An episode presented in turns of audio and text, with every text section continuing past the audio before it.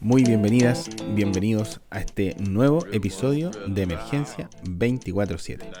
Soy David Larrondo Fonseca y es un gusto que estén escuchando este nuevo episodio. Si es la primera vez que te encuentras en el show, te invito para que puedas ir a revisar los episodios que tenemos disponibles tanto en la primera como en la segunda temporada.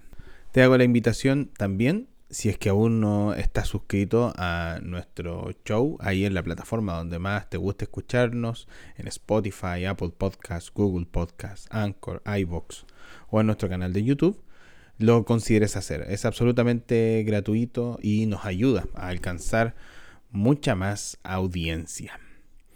Están los últimos días ya para poder inscribirse a nuestro webinar que vamos a tener este 29 de noviembre en esta oportunidad va a estar con nosotros un amigo de la casa, José Daniel Justi, que es el director de Omega Capacitaciones, pero en esta oportunidad nos va a estar hablando específicamente sobre los modelos de entrenamiento de habilidades clínicas en resucitación cardiopulmonar para la adquisición de las habilidades, pero también cómo poder incorporar algunas estrategias para tener en nuestro lugar de trabajo de manera tal de poder hacer mantención de las mismas.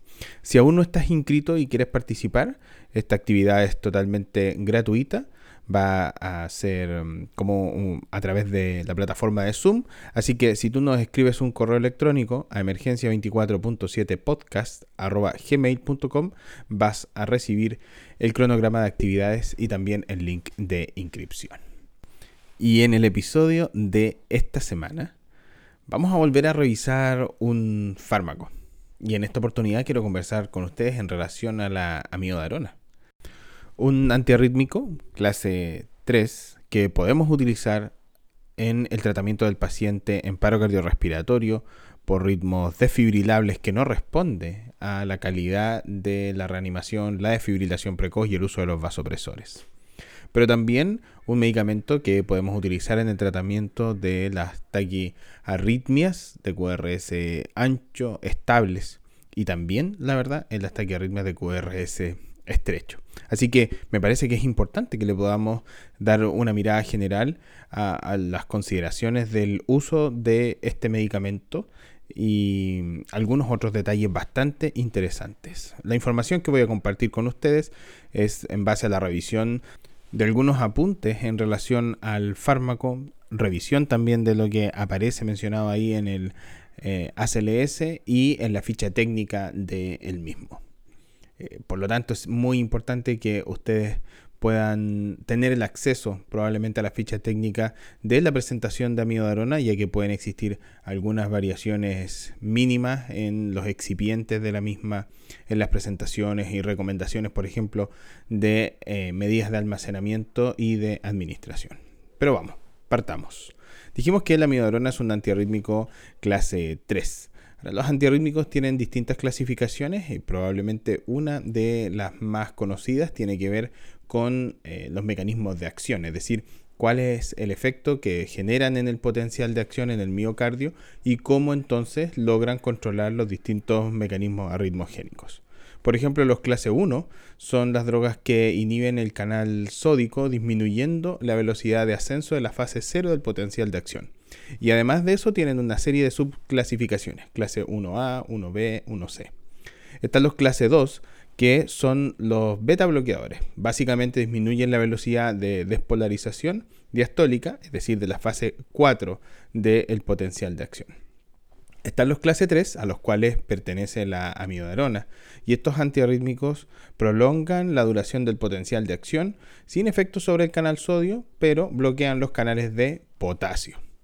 Y están los clase 4 que corresponden a los bloqueadores calcio agonista o que bloquean los canales de calcio, como por ejemplo el verapamilo. Tiene algunas propiedades antiisquémicas la amidodarona. Si recordamos, clase 3, bloqueante de canales de potasio. Produce disminución del consumo de oxígeno por caída moderada de las resistencias periféricas y reducción de la frecuencia cardíaca. De hecho, sus primeros usos clínicos estaban asociados al tratamiento de las anginas. También tiene una actividad antiadrenérgica del punto de vista alfa y de los beta receptores. puede mantener el gasto cardíaco mientras eh, disminuye la presión aórtica y, y las resistencias periféricas. Dentro de las propiedades antiarrítmicas, que es los efectos por los cuales en la gran mayoría de los casos se utiliza y probablemente con los que nosotros estamos mucho más familiarizados, prolonga la duración del potencial de acción de las fibras cardíacas debido a la disminución del potasio. También tiene un efecto bradicardizante por disminución del automatismo sinusal. Y este efecto no es antagonizado por la atropina. Produce el lentecimiento de la conducción sinoauricular y nodal y además tiene un efecto de enlentecimiento de la conducción y aumento del periodo refractario de las vías accesorias auriculoventriculares. Como se dan cuenta, son varios los efectos que produce tanto en el potencial de acción como disminuyendo los automatismos eh, del corazón, todo lo que nos va a contribuir a poder controlar la frecuencia cardíaca. Hay otros elementos importantes que tenemos que conocer en relación a la composición de la amiodarona. Un 33% del peso de la amiodarona está constituido por yodo y por eso la terapia con amiodarona puede ocasionar aumento masivo del yodo y esto tener complicaciones en toda la secuencia de las eh, hormonas producidas específicamente por la tiroides. La miodarona además se distribuye ampliamente en el tejido adiposo, en el hígado, en el miocardio, en los pulmones, riñones, en la tiroides, en la piel, en el tejido pancreático. Tiene una amplia distribución específicamente debido a que es muy lipofílica. De esta manera se concentra en la bilis, la saliva y el semen. Estos detalles son importantes de poder tener en consideración ya que la vida media, como vamos a ver un poquito más adelante, es bastante prolongada y está condicionada por la capacidad de distribución y almacenamiento de la misma. Una vez que se realiza la inyección intravenosa del fármaco, las concentraciones plasmáticas máximas se alcanzan a los 15 minutos y luego disminuyen por las próximas 4 horas siguientes y eso probablemente es una de las justificaciones del por qué la gran mayoría de las veces que los enfermos lo utilizan en contextos de paro cardiorrespiratorio o tratamiento de las arritmias de manera aguda requieren una dosis de mantención. La amidarona y su metabolito activo se eliminan de manera bifásica, sobre todo a través del hígado pero la semivida de eliminación es de 10 días en la primera fase, mientras que la fase terminal oscila entre los 27 a los 103 días, lo que le da un promedio de vida media de hasta 53 días de eliminación, lo que además va a estar condicionado por la función hepato-renal de cada uno de los pacientes. Bien, ahora que conocemos un poco más del mecanismo de acción, la clasificación y algunos elementos importantes relacionados con eh, la farmacodinamia de eh, este medicamento, ¿les parece si vamos a dar una mirada un poquito más práctica? La presentación endovenosa es de 150 miligramos en 3 ml en ampollas y en comprimidos de 200 miligramos para la administración vía oral. Las dosificaciones para el tratamiento de los pacientes en paro cardiorrespiratorio en ritmos desfibrilables es una primera dosis de 300 miligramos en bolo y una segunda dosis de 150 miligramos en bolo. De acuerdo a los algoritmos vigentes en reanimación cardiopulmonar, la amiodarona puede ser utilizada en los ritmos desfibrilables cuando estos no han respondido de manera adecuada a la reanimación de alta calidad, la defibrilación precoz y el uso de los vasopresores. Hay un par de estudios mm, bastante interesantes que vamos a analizar en un próximo episodio donde logran comparar el uso de la amiodarona versus lidocaína y versus placebo y cómo esta ha aumentado las tasas de retorno a la circulación espontánea. Sin embargo, tiene el mismo problema actual que el uso rutinario de la adrenalina, es decir, aumentan las tasas de retorno a circulación espontánea, sin embargo no hay una asociación directa con mejor outcome neurológico. Pero eso, como les decía, lo vamos a ver en detalle en un próximo episodio del podcast. Las dosis en las taquicardias ventriculares o supraventriculares eh, estables está indicado en 150 miligramos a administrar en unos 10 minutos. Sí lo importante que tenemos que conocer en pacientes adultos es que la dosis máxima Para los pacientes adultos es de 2.2 gramos al día. Y obviamente tenemos que considerar toda la eh, infusión del medicamento que ha recibido. Es decir, tenemos que considerar lo que recibió durante el paro cardiorrespiratorio o durante el tratamiento de la taquiarritmia más las dosis de mantención. Estas dosis de mantención pueden ser utilizadas en los cuidados postparo de aquellos pacientes que cursaron con ritmos desfibrilables o en aquellos pacientes que necesitaron del uso de los medicamentos para controlar algún ataque arritmia. En términos generales, las dosificaciones por las primeras 6 horas debería ser de 1 miligramo minuto y luego por las 18 horas de 0,5 miligramos minuto. Sin embargo, estas deben estar sujetas a la evaluación médica, a la determinación también de la función hepática y renal del paciente.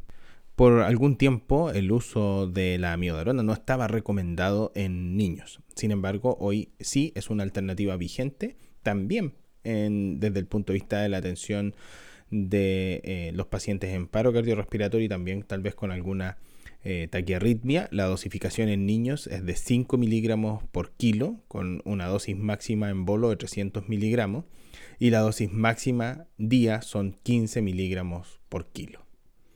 Saben que en relación a la administración del fármaco hay varios elementos que tenemos que tener en mente. Uno de ellos es que la compatibilidad de la amiodarona en todas las presentaciones es solo con solución glucosada al 5.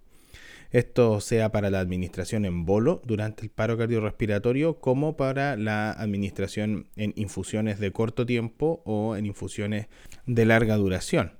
Y ese elemento es eh, importante. Además, requiere un acceso vascular exclusivo para evitar interacciones con otros fármacos.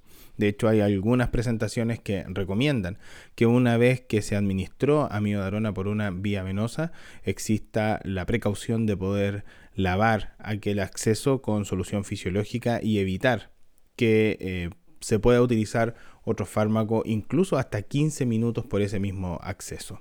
Se puede también eh, administrar por acceso intraóseo. Y no hay diferencias en la dosificación, sea administrado por un acceso vascular periférico o por un acceso vascular central. El almacenamiento del fármaco cuando está en las ampollas debe ser con protegido de la luz y donde la temperatura no supere los 25 grados Celsius. Otros elementos que tenemos que saber es que cada ampolla contiene 20 miligramos por ml de alcohol bencílico, que produce toxicidad en los neonatos y esto puede generar un síndrome de Gaspin. Pese a esto, no es una contraindicación absoluta.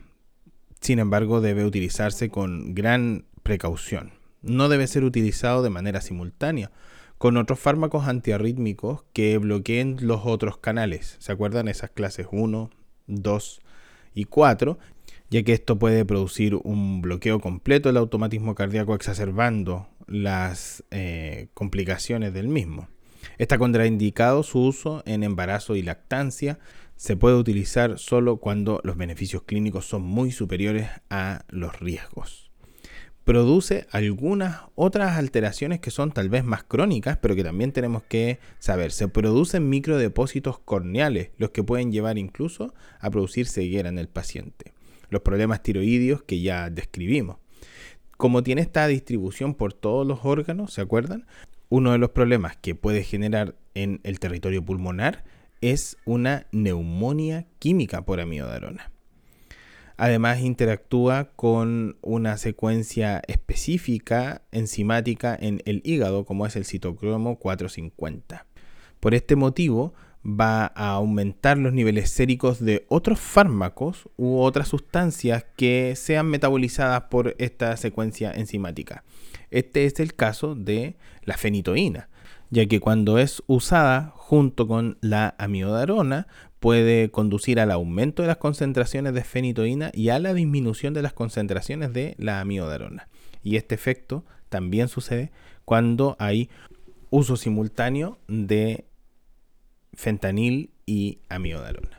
Me parece que hasta este punto hemos podido revisar algunos elementos prácticos del uso de manera segura de la amiodarona y ampliar un poco cuáles son algunas de las consideraciones clínicas que debemos tener en cuenta al momento de utilizar este fármaco. Antes de terminar, me gustaría recordarle dos cosas. La primera es que em, la información vertida en este podcast es para poder refrescar conocimiento, tal vez para adquirir nuevo conocimiento, pero en ningún momento pretende suplir las indicaciones que cada uno de nosotros tiene en sus unidades de trabajo, ya sea a través de guías clínicas o de protocolos de acción. Y lo segundo es volver a invitarlos para que nos puedan seguir en nuestra cuenta de Instagram, ahí en emergencia 24.7 podcast, para que nos puedan hacer comentarios y sugerencias. Muchas gracias por llegar hasta el final de este episodio. Nos vemos la próxima semana acá en Emergencia 24/7.